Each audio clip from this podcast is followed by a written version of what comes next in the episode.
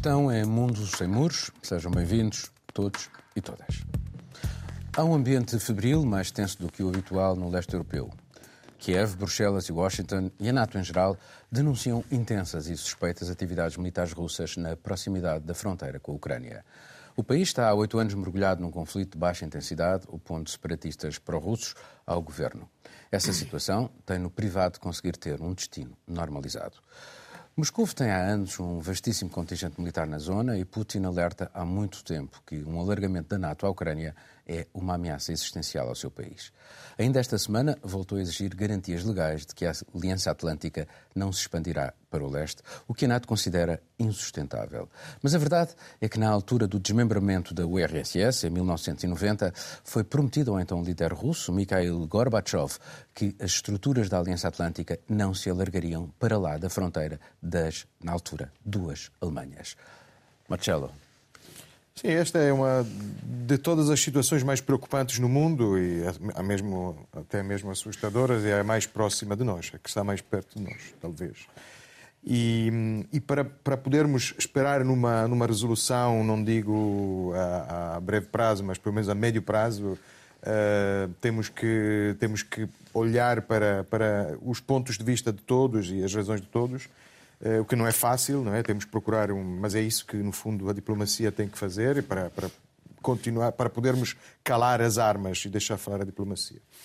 Um, no entanto, está tudo muito complicado, a começar pelo próprio lugar onde decorriam as negociações, que é Minsk, que o famoso grupo de Minsk, há uns, há uns anos, se calhar, ainda podia parecer um, um, um local mais ou menos uh, independente, neutral e hoje sabemos Mas que... estás a falar do formato de Normandia. Esse Sim. formato está praticamente moribundo. Está... Uh, Putin. Putin fez tudo para o uh, para, rebentar, para, para rebentar muitas... com ele. Uh, de, repara que eu, eu, tenho a ideia que nós falámos aqui neste programa sim, sim, quando ele foi retomado em 2019 e não se, não se adiantou praticamente nada. Sim, exatamente. Mas, mas há, no entanto, há, ou houve, pelo menos no passado, uma série de, de, de, propostas que, infelizmente, acabaram mal. Por exemplo, estou a pensar, por exemplo, no, no, plano Steinmeier, que na altura era, em 2016, era ministro dos Negócios Estrangeiros, agora é, é o presidente da, da, República Federal da Alemanha, e que, que, era um plano, por exemplo, para o Donbass, que previa um, uma, uma forte autonomia da região, mas com eleições livres, e, e que foi chumbado também pela, pela, pela ala mais nacionalista ucraniana neste momento, a Ucrânia uh, tem, tem, tem uma série de, de, problemas. Tem uma parte do seu território uh, sob ocupação. Eu acho que não, tem que largar mão, pelo menos, de, de, de uma série de autonomias uh, em algumas regiões. Se calhar há, há, outras regiões, estou a pensar, por, por exemplo, na Crimeia, que vai ser muito difícil recuperar. Uh, e, e, tudo isto, repito, é uma. Reparem, só mesmo na questão do, de, das minorias ucranianas. A Ucrânia tem uma. Uh, a Ucrânia ocupa um espaço que ainda hoje é um, um, espaço em que as fronteiras nunca ficaram muito claras.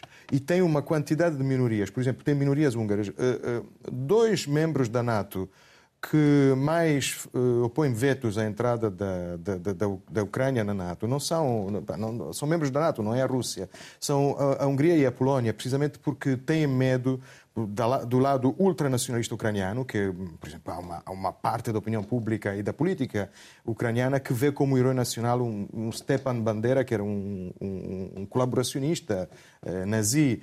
Eh, e, portanto, todas, eh, a, a, Hungria eh, fala de, de, desrespeito da minoria húngara na Transcarpátia, que é a região com, com, com húngara, ou de língua húngara, de uma de, de Portanto, é um, é um puzzle muito complicado da Ucrânia e, e, e, para o resolver será preciso mesmo eh, aceitar algumas, algumas cedências de, de ambos os lados. E, portanto, eh, de vários, dos vários lados que estão envolvidos.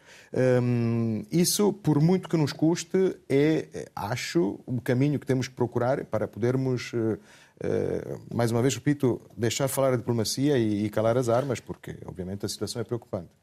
Catarina, o secretário-geral da NATO, perante esta situação, tal como. É porque é uma réplica daquilo que já aconteceu em abril e depois acabou por dar um encontro entre uh, Biden e, e Putin uh, uns meses depois, e aí está já previsto um outro depois desta, desta um virtual desta vez. Mas o que ele disse foi: uh, vamos usar sanções económicas, financeiras, pressão política, mas ninguém, porque ninguém parece estar disponível para ir para um conflito com a Rússia, que apesar de tudo tem um exército muito uh, razoável uh, e, uh, ao mesmo tempo, que nunca houve, nunca houve, nem na Geórgia, nem na altura na, da, da, anexação da, da Crimeia, ninguém resolveu usar armas.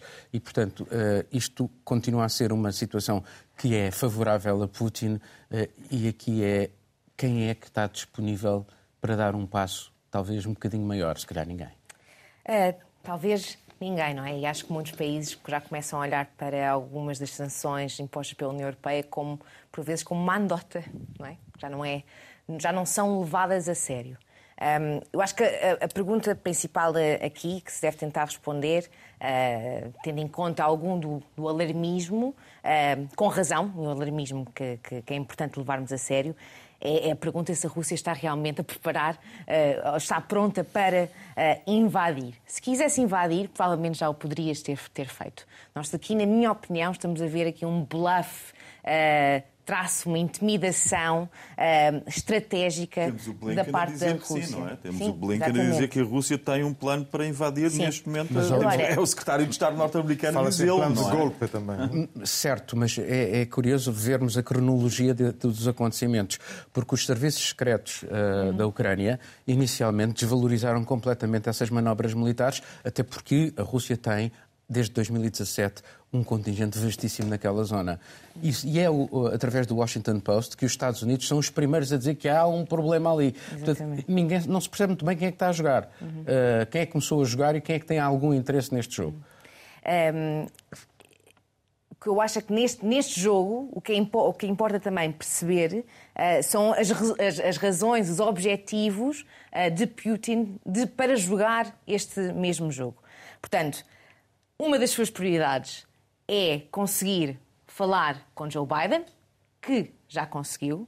Na cabeça de Putin parece agora que ele já não acha que a Europa sozinha pode tomar qualquer decisão, portanto serão sempre os americanos, principalmente em razões, em, em assuntos de defesa, que estarão um, à frente. E para ele ter esta reunião com o Joe Biden, uh, que vai ser uh, virtual, uh, dá legitimidade, é como se os Estados Unidos reconhecessem a Rússia como uma certa ameaça. Uh, portanto, isso, isso, ele já conseguiu. Uh, o segundo, estamos a falar do processo, como o Marcelo referiu, o processo de Minsk, uh, o processo de paz de Minsk, que está completamente parado, que é importante para a Rússia também recomeçar. Porque Donbass, como, como o Marcelo referiu, é uma zona estratégica, é uma zona de conflito, e a Rússia quer que essa zona seja autónoma. Até porque isso leva-nos depois à polícia, à, à, à, legislação externa, que é a Rússia não tem interesse nenhum, e é isso que eles estão a lutar contra, que a Ucrânia faça alguma vez parte da NATO ou que faça alguma vez parte também da União Europeia. Da NATO, oficial ou não oficial, nós estamos a falar de um país em que as tropas já são treinadas pela NATO qualquer forma. Portanto, um país que está cada vez mais a aproximar-se uh, gradualmente Eles já pediram. Já pediram a adesão à NATO. Uh, e, e, à NATO. Mas a NATO já disse que são para aí 13 anos. Sim, enfim. sim, sim. Uh, o último ponto, e eu acho que isto é, é talvez o ingrediente mais perigoso, é a própria visão que Putin tem da Ucrânia e tem do próprio, da própria Rússia.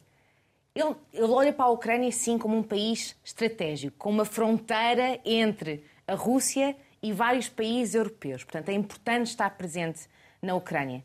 Mas, ao mesmo tempo, e todos nós sabemos, ainda, ainda há pouco tempo, Putin escreve um artigo uh, de 5 mil palavras em que fala exatamente sobre a história uh, da Ucrânia e o facto de ele ver e considerar os russos e os ucranianos como one people, não é? Um Uma mesmo só povo, população, sim. o mesmo, o mesmo, o mesmo povo.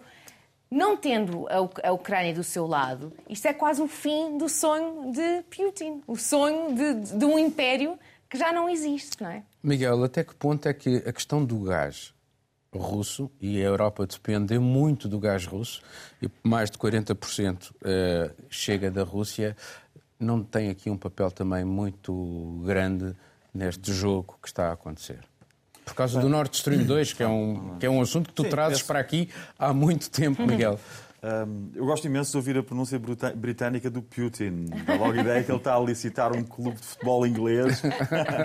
Mas não, não. Putin não vai sair de, de, da Rússia tão cedo, nem vai sair de Moscou, nem vai sair do Kremlin. Uh, vai lá continuar. E vai continuar com objetivos muito claros, nos quais o gás é uma peça-chave. Mas é uma peça instrumental, porque uh, Putin não se move e a política de Moscou não se move em função de benefícios económicos uhum. uh, uh, imediatos. Ele precisa das receitas para alimentar um enorme exército. Aliás, o, o, o fator custo do exército é, é muito relevante porque a Ucrânia está, o que a Ucrânia está neste momento, que temos os dois maiores países da Europa que estão em guerra, que é a Rússia contra a Ucrânia. São os dois maiores países europeus, estão em guerra um com o outro. E estão em guerra, por enquanto, esperemos que assim continue, por interpostos atores. Uh, então, temos uma guerra civil, supostamente civil, na Ucrânia, mas que é alimentada e, e, pela NATO e pelos norte-americanos de um lado, com armamento, com treinos, etc., e por tropas russas não assumidas Concordo, pelo outro. E concordas com a Catarina quando ela diz que aquilo que a única coisa que ele quer é, de facto, a, a, a zona do Donbass? Ou, não, ou quer não, não, mais não, Eu acho que, deixa-me voltar à questão do gás, eu acho que é claramente, é importante a questão histórica, é muito importante a questão da, da Rússia de Kiev, velha Rússia de Kiev, que engloba também a Bielorrússia. A Bielorrússia é a Ucrânia, com Kiev Os no centro, e é uma ideia da mãe e da alma de toda da alma russa que vem dali, não é? Portanto, e, e há uma há uma clara, eh, obviamente há um objetivo de Putin e ele está a medir forças neste momento e por isso estas respostas são respostas de meia leca, esta da resposta resoluta que uh, uh, Blinken, Anthony Blinken, o secretário de Estado norte-americano, diz que terá, se a Rússia avançar militarmente, a resposta de Stoltenberg, que ameaça com sanções. Quer dizer, eu, se vivesse em Kiev e se fosse tivesse poder naquele regime, estava a dormir muito mal neste momento, são respostas que não inspiram propriamente confiança. E não há dúvida nenhuma que Putin quer, até pela história como a Ucrânia saiu da esfera de influência da, da, da, União Soviética, quando ela colapsou, até pela, pela forma como Putin olha para o colapso da União Soviética, como olha para a Bielorrússia. E a questão do gás, a questão do gás nós vemos, por exemplo, com a Bielorrússia, quando Lukashenko fala em fechar a torneira do Yamal, do gasoduto Yamal, que é o mais pequeno de toda a rede de, de, de pipelines que sai da, da, da, Rússia. É um mero, uma mera a, a, a fonte de receitas para Putin. Ele sabe quando deixa Lukashenko dizer aquilo uma, duas vezes, porque a primeira vez ainda pode ter dito há quatro semanas por acidente, porque estava muito entusiasmado a ameaçar sanções que fechavam os caminhões da, da União Europeia, que já não passavam pela Bielorrússia. Mas quando disse a segunda vez, em entrevista formal, foi muito bem pensado e foi um recado de Putin. E esse recado fez logo aumentar o preço do gás e trouxe muitos dólares para os cofres de Putin, que aliás estão cheios. E Putin está a juntar forças para fazer muito mais do que tomar conta do Donbass. E estas respostas da União Europeia e da, da, dos Estados Unidos são respostas que mostram muito pouco empenho em parar Putin. E ele acho que tem perfeita consciência disso. Bem-vinda. Agora és tu. Pronto, obrigada. Muito bom estar com todos de volta aqui. Acho que os colegas já, já conseguiram muito bem aqui explanar, não é, a situação que a gente tem no momento, Paulo. É, é de fato um conflito muito próximo, como como bem disse o Marcelo, e, e, cheio desses meandros, não é, que ainda precisam de tempo para a gente perceber no que é que vai dar de fato. A Rússia, com essa fixação na Ucrânia, não é, é pela questão uh, geográfica, não é, é pela importância política também que tem, mas tem também muito forte essa questão da identidade atrelada, essa carta que Putin escreveu ressaltando aí que somos um só povo, conclama os pró-Rússia, os separatistas ucranianos pró-Rússia também, a manter aceso todo esse, uh, todo esse espírito, não é, que está lá presente na região de Donbass mais intensamente. Mas uh, eu acho que é interessante a gente também perceber o seguinte: as sanções à Rússia já vêm acontecendo pelo menos desde a anexação da Crimeia. Sim, 2014. E vão sendo prorrogadas. São sanções ah, diplomáticas, quando se trata de pessoas, não é? Há atualmente 185 pessoas que sofrem medidas restritivas individuais, as sanções da União Europeia aplicadas. Oito entraram agora em outubro e 48 entidades. Então, são interrupções de viagem, são dificuldades para acesso a fundos, não é? São esse, é esse tipo de, de sanções que a gente vai vendo. E a Rússia segue sem muito bem uh, se preocupar com isso, eu acho. Não é essas respostas, essas sanções mais econômicas, diplomáticas, eu não sei até que ponto afetam. Aliás, do ponto de vista de. Eh, perderam. Eh, há, um, há uma queda uh, do ponto de vista do produto interno bruto, é verdade, mas uh, a, a, Rússia já se tornou um grande parceiro, a China já é hoje o grande parceiro, portanto já deixou de ser uh, uh, o mundo ocidental. Ainda relacionado com isto, porque está de facto relacionado com isto, vamos passar para um novo tema. A questão migratória. Ela continua a ensombrar a Europa. A Comissão Europeia permitiu que Polónia, Lituânia e Estónia aligerem certas proteções ao direito de asilo. Esses países podem agora reter migrantes durante seis meses em centros especiais e aplicar processos mais rápidos para a deportação dessas pessoas para os países de origem. E na Europa Ocidental, França e Reino Unido acusam-se mutuamente após o naufrágio de uma embarcação no Canal da Mancha.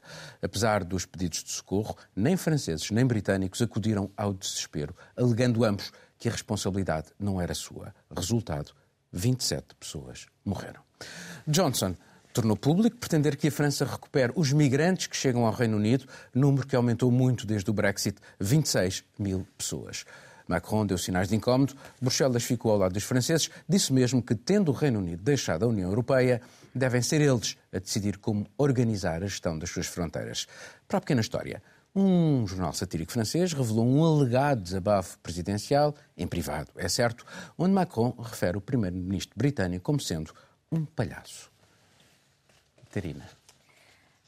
Olha, eu quando se fala. Esta, agora... esta questão do palhaço uh, veio em todos os jornais. Veio, exatamente, veio. Um, isto talvez não estejam muito errados na descrição que fazem disso, mas pronto, essa é só a minha opinião. Um, acho que acho triste um, nós chegarmos a um ponto onde sempre que há eh, mortes, no, seja no Mediterrâneo, seja no Canal da Mancha, seja nas fronteiras, e, e, às vezes até me custa dizer isto, que já, já não me choca. Uh, e quando uma coisa nos deixa chocar como sociedade, uh, é porque já estamos tão habituados constantemente a ver as mesmas notícias um, em que deixa de importar. E quando deixa de importar, eh, de importar aos cidadãos comuns. Estamos anestesiados. Estamos anestesiados e já também não fazemos pressão política para haver mudança. Quase como um, quando vemos hoje em dia os tiroteiros nas escolas, esta semana tivemos outro tiroteio numa escola, uh, numa escola secundária nos Estados Unidos, um, e, e, quase se tornou a mesma coisa. Todas as semanas há um tiroteio, todas as semanas morre alguém na fronteira, todas as semanas morre alguém no Mediterrâneo ou no Canal da Mancha, etc. Portanto, Aquilo que se passou, por exemplo, no Canal da Mancha uh, e que depois levou uh, a esta a confrontos diplomáticos entre, entre França e o britânico, não, e hão de continuar, e hão, e hão de existir mais ainda, uh, não, não, não é novidade. Portanto, como é que sempre que morre alguém, sempre que alguém uh, não é resgatado, sempre que alguém chega a uma fronteira, continuamos a fazer as mesmas perguntas sobre como é que ainda não temos legislação na Europa para resolver. Na Europa, e quando falo da Europa aqui incluo também o Reino Unido, não é? Uh, no continente europeu, para resolver estes assuntos. Estes assuntos. E quando Mas as soluções... no próprio Reino Unido, desculpa uh, interromper, no próprio Reino Unido há uma, há uma batalha eh, política entre a Comissão dos Direitos Humanos no Parlamento e, e, e, e o Governo, por, dizendo mesmo eles que os polícias Uh, uh, guardas fronteiriços podem ser, vir a ser acusados de crime se as pessoas morrerem. Uhum, Portanto, esta questão não está resolvida, não. nem mesmo internamente. Não, não está. E, e quando se começa uh, a, tentar implementar soluções coisa que no Reino Unido já há, aliás, o Reino Unido já tem centros de detenção, que se chamam centros de detenção, para migrantes. Aliás, tinham uns que estão sob investigação por abusos de direitos, direitos humanos. Tinham centros de, de detenção só para mulheres, tinham hoje para crianças, onde houve inúmeros abusos que estão sob investigação. Quando nós começamos a tentar implementar soluções na, soluções na União Europeia, que incluem, por exemplo, ter centros de detenção nas fronteiras, uh, e apesar de ser algo supostamente temporário, para resolver um problema temporário, que não é um problema temporário, estamos a abrir um precedente. Quem é que vai fiscalizar estes, centros, por exemplo? É um problema grande, por ver. Caroline, sobre este assunto, considerando, aliás, eh, eh, a própria posição da União Europeia que disse que não há um problema migratório no leste europeu neste momento, nesses países, eh, e a pergunta que é, não havendo um problema migratório neste momento, e estamos a falar de a União Europeia são 450 milhões de habitantes. Estamos a falar de 10 mil pessoas. Não, não estamos a criar aqui uma, algo muito pesado para uma realidade tão pequena?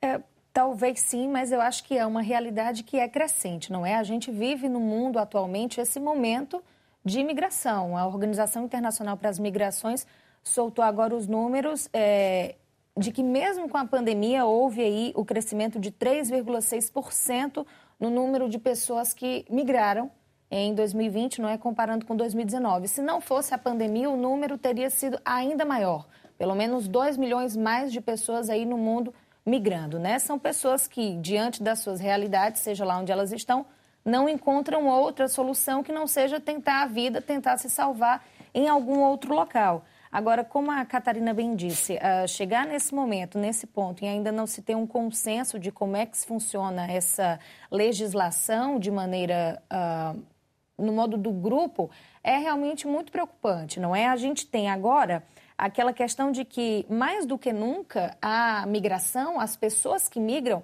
são instrumentalizadas de acordo com o interesse de onde estão, onde caem. Estão aí sujeitas a ter que lidar com o interesse político. Essa questão do Canal da Mancha agora, pelo amor de Deus, não é? 27 pessoas que morreram, enquanto França e Reino Unido diziam que um era do outro e ninguém foi lá buscar esse povo. Então, assim, essa instrumentalização desse fenômeno que é crescente e não deve parar tão cedo, é que é um problema muito sério atualmente. As pessoas se deparam com essa falta de legislação e falta de esperança.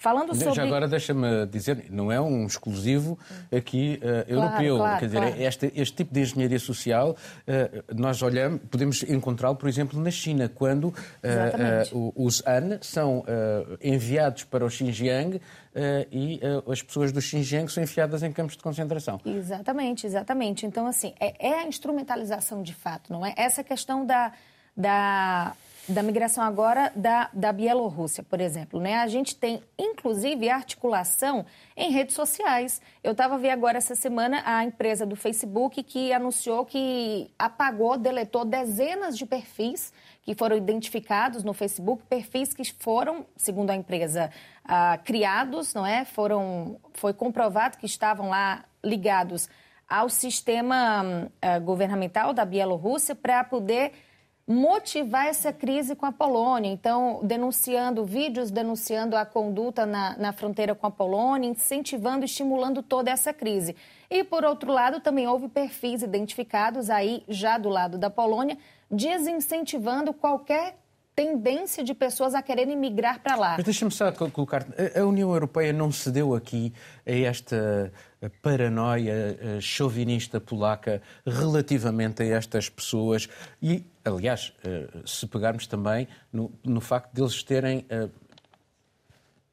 aceite uh, muitos milhares de, de, ucranianos e nunca levantaram problema nenhum. É, Migrantes ucranianos, Exatamente. Exemplo. Talvez, pronto, talvez se a, a depende, conduta... Depende de, de onde as pessoas vêm. depende de onde as pessoas estão vindo e talvez, de fato, se a Polônia não tivesse respondido e começado, criado toda essa, essa questão com relação agora à Bielorrússia, talvez as coisas não tivessem sendo encaradas dessa forma.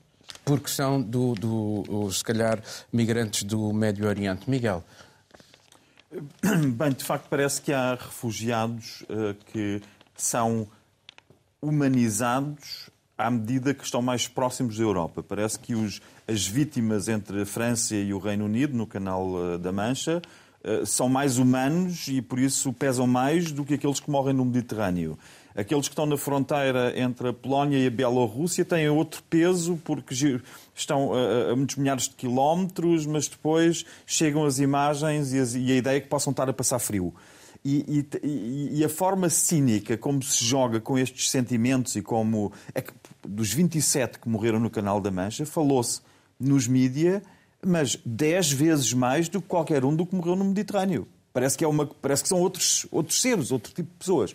E isto mostra um pouco a nossa forma de lidar com este problema. Eu estava à espera que para, para a União Europeia tomar este tipo de medidas, que tivesse que haver comissários na Comissão Europeia do, do PIS e do Fidesz e do Vox e do AFD e da Le Pen para se chegar a uma medida destas. Porque esta medida suspende um direito fundamental para, por assim dizer, não perder a cara, para a União Europeia não perder a cara. Como a Polónia não está a ligar nada à legislação e à forma como devia tratar os refugiados e está a aplicar não só eh, pushbacks, e como os pessoas. países estão, estão, a empurrar as pessoas uh, sem permitir sequer que façam, uh, uh, exerçam um direito elementar que é pedir asilo, preencher um papel para pedir asilo, identificarem-se para pedir. Não, estão a ser empurradas. E como a, a, a, Polónia não, está a desrespeitar totalmente e legislar nesse sentido, a União Europeia parece que para não perder a cara disse vocês tanto não podem fazer, portanto não podem dar um murro na cara das pessoas, podem só dar um par de estalos. E é isso que estão a fazer, quer dizer, isso que, que, que a União Europeia está a fazer é como, como uh, uh, dizer que uh, nós não, não, não, não aceitamos a tortura a não ser que seja só um bocadinho de waterboarding. Só pôr um bocadinho a cabeça debaixo d'água. E há um enorme cinismo nesta, nesta atitude da União Europeia que não assume que não assume que se está a tornar e está a tornar-se numa fortaleza. E está a tornar-se numa fortaleza com receio, por um lado, dos seus próprios eleitores, para quem estas matérias são muito sensíveis, com alguma razão, por outro lado, na preparação daquilo que prevê possa vir a acontecer e que se prevê que possa vir a acontecer, por exemplo, com uh, uh, uh, o agravamento da, da, situação climática, que leva depois a, a, um clima beligerante muito mais acentuado em muitos países e que fará aumentar muitíssimo mais a pressão migratória sobre a Europa. E a Europa está, de facto, lentamente, perante os nossos olhos, está a, a tornar-se aquilo que exatamente pretende não ser. Pretende ser um bastião, pretende ser diferente de um bloco, sovi... de um bloco russo, pretende ser diferente da política dos Estados Unidos, onde há a pena de morte e onde a tortura já está legitimada, onde se atua na fronteira como nós conhecemos da fronteira com o Sul, e a União Europeia, que pretende ser diferente também da China, supunha-se, está a ir exatamente pelo mesmo caminho. E está a perder o maior capital que tem, que é não muito, é um capital achas que militar. é muito difícil, Miguel, eh, legislar, porque eh, já falámos aqui várias vezes ao longo destes últimos anos na questão da, da legislação europeia eh, referente ao asilo. E nunca eles dizem, cada vez que há uma crise falam em é preciso uh, reformular isto. É preciso solidariedade. É preciso solidariedade é preciso reformular esta legislação. E vamos ouvindo isto há anos. É porque, é de facto, porque nós temos neste momento...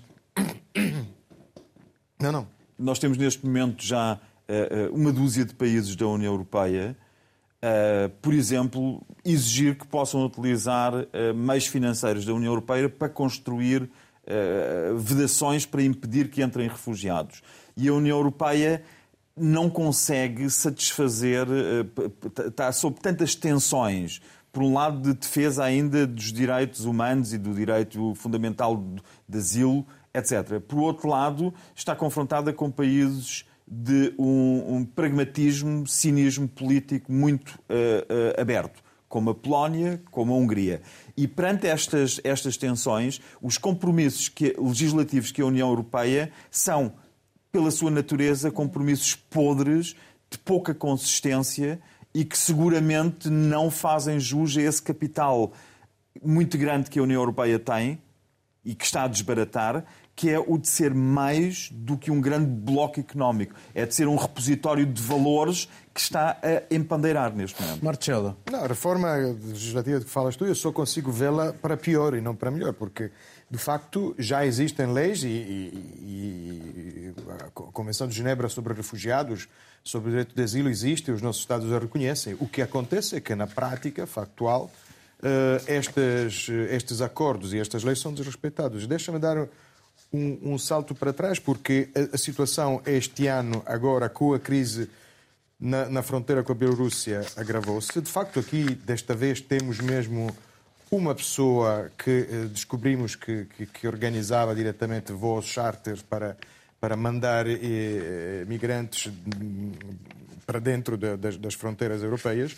Mas já no ano passado, eh, houve, por exemplo, precisamente no, no, Natal do ano passado, o, o, o campo de Bósnio, de Lipa, que ardeu e vimos imagens de porque depois a reconstrução foi foi muito demorada víamos em pleno inverno numa zona muito fria da Bósnia eh, pessoas de chinelos a andarem na neve e, e, e já na altura uh, a Frontex foi acusada e houve até mesmo uma, um frente a frente entre o Parlamento e o presidente da Frontex que é o francês Leggeri Fabrice Leggeri uh, sobre porque teria uh, aparentemente fechado um olho ou dois sobre algumas, uh, algumas uh, medidas, tanto na fronteira da Croácia como também na fronteira italiana, ou seja, de pessoas que estavam a ser mandadas para trás e, e, muitos deles, pois há vários casos, alguns até se tornaram famosos na imprensa porque conseguiram até ganhar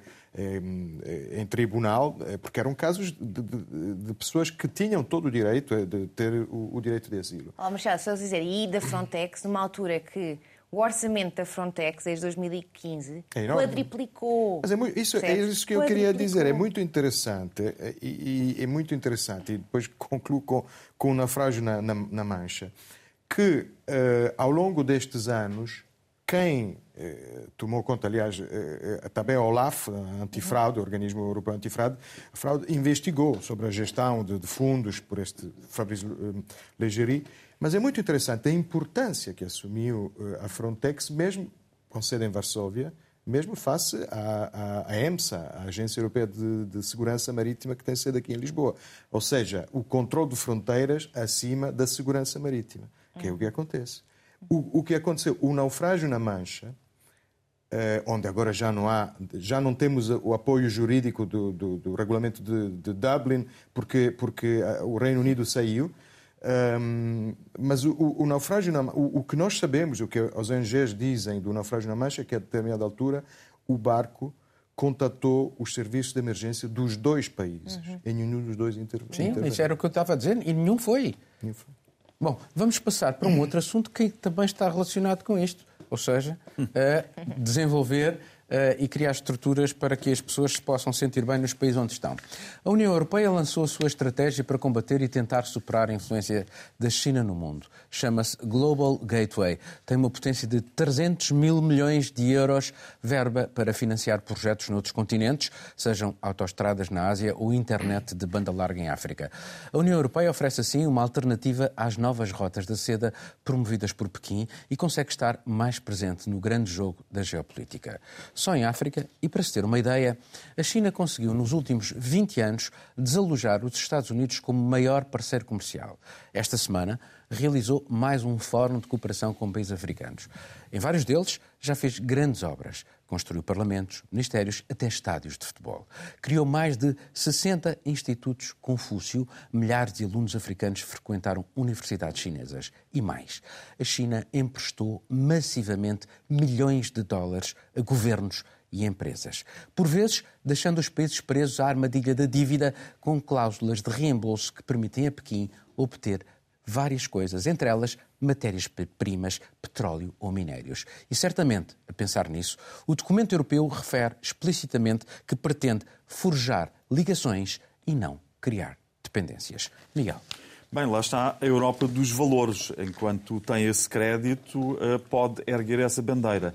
É interessante falar tanto da África, quase que podíamos ir um bocadinho mais para norte e falávamos aqui do nosso retângulo, onde uh, se passam coisas muito semelhantes, com uh, uma série de diplomatas do Ministério dos Negócios Estrangeiros a estreitar ligações a convite de Beijing. Uh, enfim, toda aquela panóplia que nós conhecíamos da, da, da, da parte dos norte-americanos a ser. Os norte-americanos foram deixando um vácuo nos Estados Unidos que tem vindo a ser preenchido de uma forma totalmente diferente pela China, além dos exemplos que tu mencionaste, dos institutos culturais, também através de uma própria, que já começou há 20 anos, portanto, nós estamos a falar agora nisto, começou há mais de 20 anos, Eh, eu lembro de ter estado em Maputo nessa altura e ver que a maior construção em Maputo era a Embaixada da China que estava a ser construída. Os maiores centros comerciais eram, eh, na altura, ainda com uma arquitetura chinesa.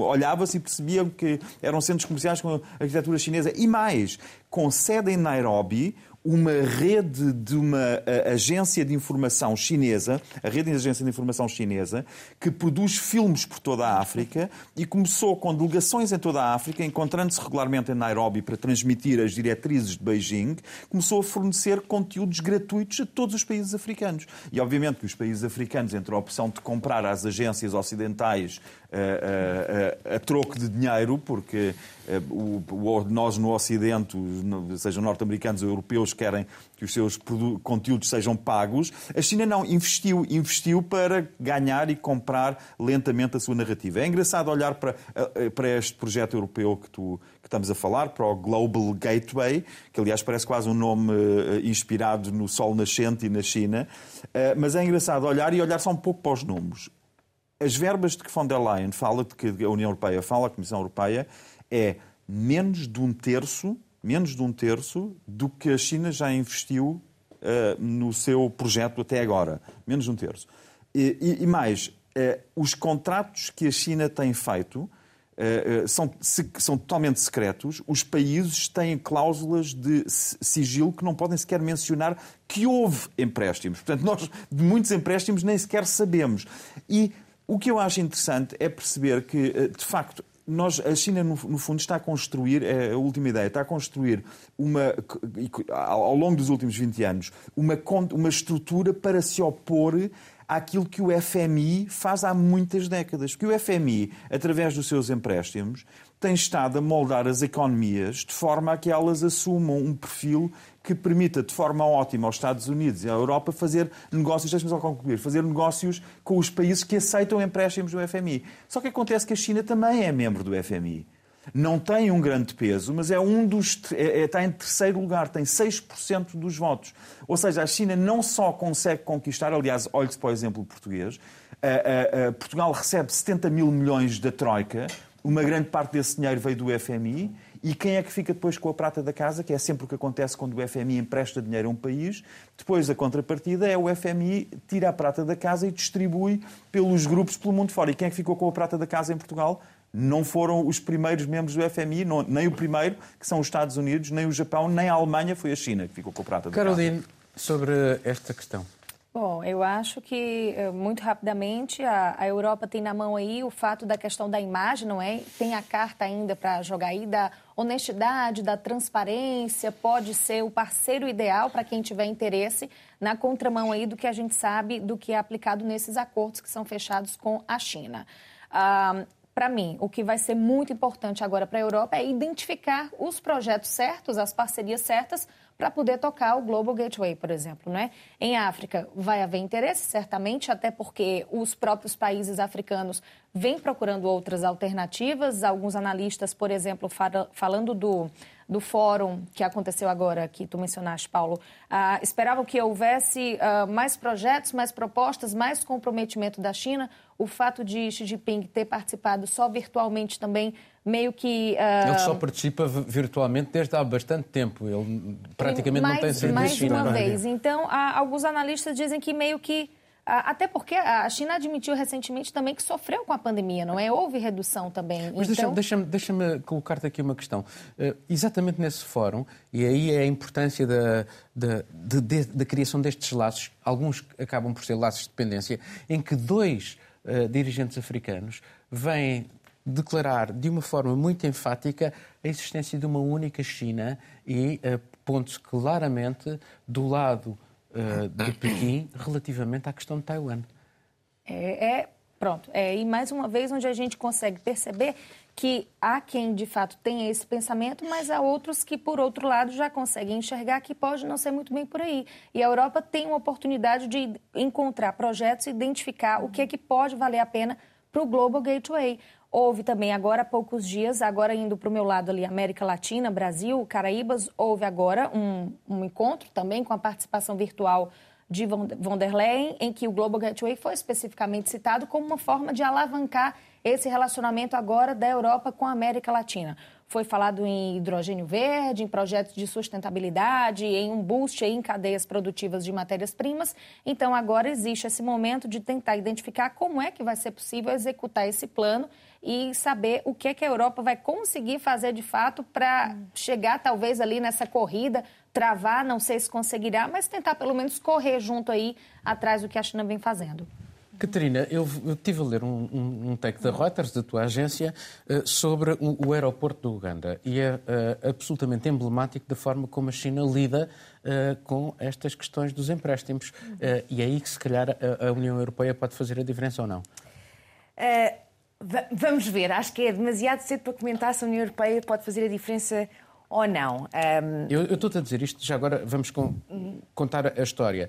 Uh, uh, Uganda um, recebeu uma verba muito significativa para a construção do aeroporto. Uh, para uh, o aeroporto e de repente aparece a notícia que a China diz que vai ficar com o aeroporto como já ficou com outros, uh, outras situações. Cria uma onda casos, de instabilidade no, no, gigantesca. Não uh, seria a primeira vez que, que, a China fica com e, A Embaixada da China vai desmentir que não vão ficar nada, mas a verdade é que o clausulado, como disse o Miguel, é completamente opaco. O Ministro das Finanças nem quer falar no assunto do, do Uganda uh, e qualquer assunto para ser dirimido, jurídico, terá que ser dirimido, diz o acordo, em Pequim. Exatamente, exatamente. E olha, Paulo, eu acho que este assunto, um, um tema que vou trazer, que é um bocadinho diferente daquilo que falámos aqui agora. Uh, o investimento chinês na, na, China, pensando nisto numa perspectiva mais histórica, é exatamente o que o continente africano experienciou durante centenas e centenas e centenas de anos nas próprias mãos dos europeus. Uh, eh, também. Portanto, aqui a palavra investimento, se calhar não, devia ser chama... não hum. devíamos quase chamar investimento, podíamos trocar a palavra por exploração, exploração de pessoas, exploração de recursos, podemos trocar a palavra por interesses políticos e, e, tudo, e tudo o resto. Exatamente, exatamente. Colonialismo chinês.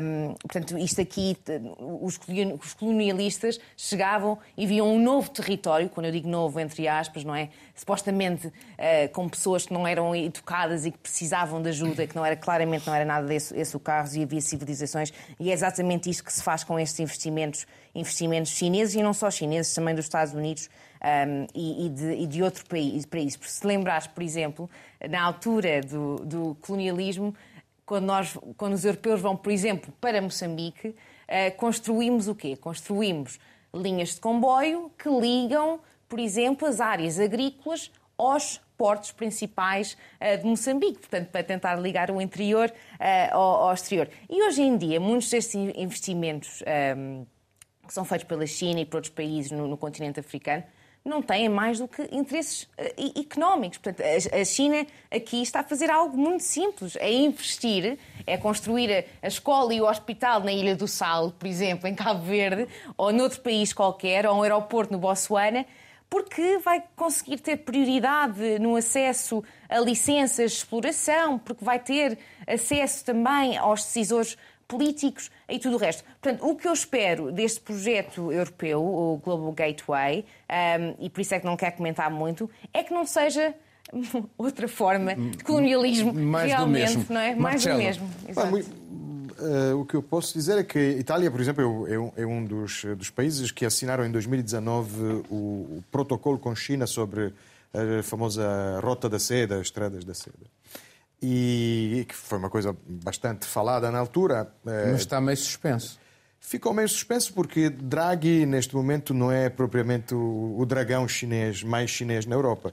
Uh, o, que, o que é estranho é que outros países, uh, mesmo sem assinar nada, uh, continuam a fazer negócios e, e, ficam muito permeáveis a por exemplo, Draghi utilizou, utilizou várias, eh, em, várias, em vários casos o Golden Power para, para, para travar alguns negócios. Por exemplo, uma tentativa de compra de, de, uma, de uma empresa que, que, fabrica drones, porque vão verificar se são usados para uso civil e uso militar, o que é muito difícil estabelecer, mas de facto, se for uso militar, pode ser travada esta venda. E, e outras, outros casos. Acho que o, o caso mais interessante é o caso do Porto de Trieste Trieste é, é, é, talvez o segundo porto mais importante da Itália, a seguir a Gênova, mas pela sua posição geográfica, mesmo uh, perto da Áustria e, e, da Alemanha, é um acesso muito importante à, à, à Europa, à Mittel-Europa. Né? Europa alemã, germanófona. E, e, a China tentou, tentou comprar uh, e, e, ficar com coisas, tal como fez em Atenas, não é? durante a famosa crise do euro, em que nós deixamos que viessem Porto fazer Pireu, compras. Sim. O Porto do Pireu. Fez Tem... e, e, controla. Daí a importância de estar no FMI a China, por isso que a China está no FMI. E tentou, tentaram comprar, mas uh, finalmente quem ganhou o concurso foi uma, uma empresa, a empresa que gera o Porto de Hamburgo, HHLA. E uma notícia que passou muito despercebida, mas que obviamente em Itália foi, foi, foi, foi, foi, foi, foi discutida, foi falada, é que recentemente a Costco, que é a empresa chinesa que controla os portos e que tentava. Aliás, o que fizeram no, no aeroporto do Uganda fizeram exatamente, fizeram exatamente a mesma coisa no Sri Lanka em 2018, portanto, ficando Sim. com um porto, mesmo em frente à Índia, grande inimigo regional. E, e, agora compraram 35%. Por 99 anos. Esse porto por 99 é... anos. E agora compraram 39%, 35%, portanto ainda são sócios minoritários, da empresa de Hamburgo que gera os portos de, de Hamburgo e de, e, de, e de Trieste. Portanto, a União Europeia faz bem em ter também este instrumento. Sim, eu acho que sim. Vamos ver agora como é que, como é que, como é que desenvolve este tipo de instrumento, com esta marca que a União Europeia tenta ter sobre os direitos civis, ou seja, é um investimento, mas que olha também para os direitos humanos e direitos civis. E é mais uma fisga do que uma bazuca. Em termos é uma... de volume, é mais uma é, fisga do que uma bazuca. Mas começar por algum lado, Miguel. Esperemos que isto uh, possa depois prosseguir com outros instrumentos e que crie riqueza nesses uh, locais para evitar que as pessoas tenham Exatamente. que depois de, Vir sair de, de, e desesperadas porque querem uh, ter uma vida minimamente digna. Eu acho que hoje ainda conseguimos ter aqui, já não conseguimos. E assim vamos terminar este Mundo Sem Muros. Estamos de volta dentro de uma semana. Tenha dias felizes.